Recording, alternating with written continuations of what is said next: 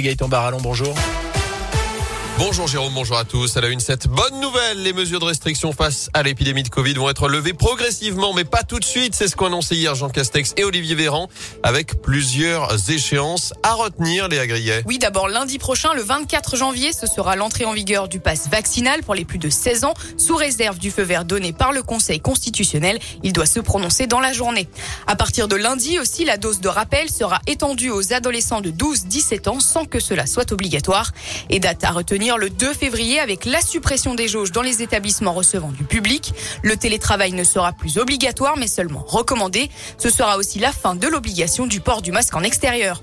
Enfin, retour à une vie presque normale pour les vaccinés tout au moins le 16 février avec la réouverture des discothèques, reprise de la consommation debout dans les bars, reprise des concerts debout. La consommation sera à nouveau possible dans les stades, les cinémas ou encore les transports. Merci Léa et bonne nouvelle pour les parents et les enfants. Le protocole sanitaire pourrait également être allégé dans les écoles au retour des vacances de février. Dans l'actu également, ils vont jouer la carte de l'unité. Valérie Pécresse et Laurent Vauquier vont s'afficher ensemble pour la première fois depuis l'investiture de la candidate LR à la prochaine présidentielle. Valérie Pécresse attendue notamment à partir de 11h pour visiter la maison de santé de Dunière. Elle se rendra ensuite au Puy-en-Velay en compagnie du président de la région, ancien député de Haute-Loire et maire du Puy-en-Velay, Laurent Vauquier. Valérie Pécresse qui tiendra une réunion publique notamment à partir de 15h. Il y avait tromperie sur la marchandise. Le gérant d'une société de Vauche a été condamné cette semaine à six mois de prison ferme. Un homme de 32 ans jugé pour pratique commerciale trompeuse. Entre 2019 et 2021, il avait notamment vendu des voitures en jouant sur le kilométrage. Il avait aussi trafiqué de fausses premières mains ou refilé des voitures en panne. C'était il y a 80 ans, jour pour jour, le 21 janvier 1942, la catastrophe de la Chana, un coup de grisou qui avait coûté la vie à 65 mineurs sur la commune de Villars. Plusieurs événements sont organisés à partir de 17h ce soir pour commémorer cette tragédie en présence notamment de descendants de victimes.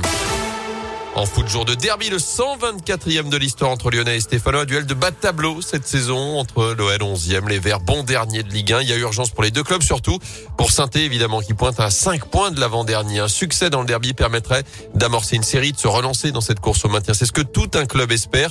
Mais pour Pascal Duprat, ce sera aussi un sacré baptême du feu. Le Haut-Savoyard, arrivé il y a un mois dans le forêt, va disputer son tout premier derby. Il est évidemment bien conscient de l'importance de ce match. C'est le derby en France, celui qu'il ne faut pas rater. D'autant que je vais pas en faire beaucoup, donc non, c'est vraiment le derby, c'est la proximité, les, antagonismes, le passé, les petites phrases balancées de ci, de là.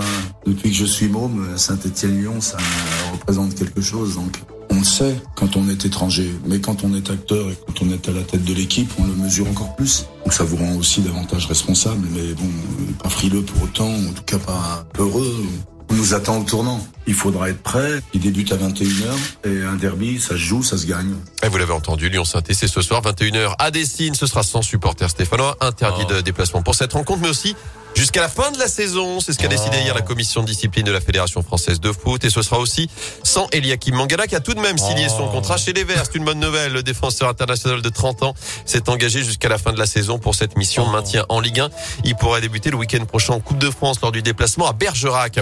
En tennis, il y aura au moins un Français en huitième de oh. finale de l'Open d'Australie. Gaël, mon fils, vient de franchir le troisième tour ce matin à Melbourne en sortant le chien Garin en 3-7. Adrian Manarino va tenter de limiter en ah. fin de matinée face au russe Karatsev. Et puis le sans faute continue pour l'équipe de France à l'Euro de hand. Les Bleus ont battu hier soir les Pays-Bas 34-24 pour leur premier match du tour principal. Oh.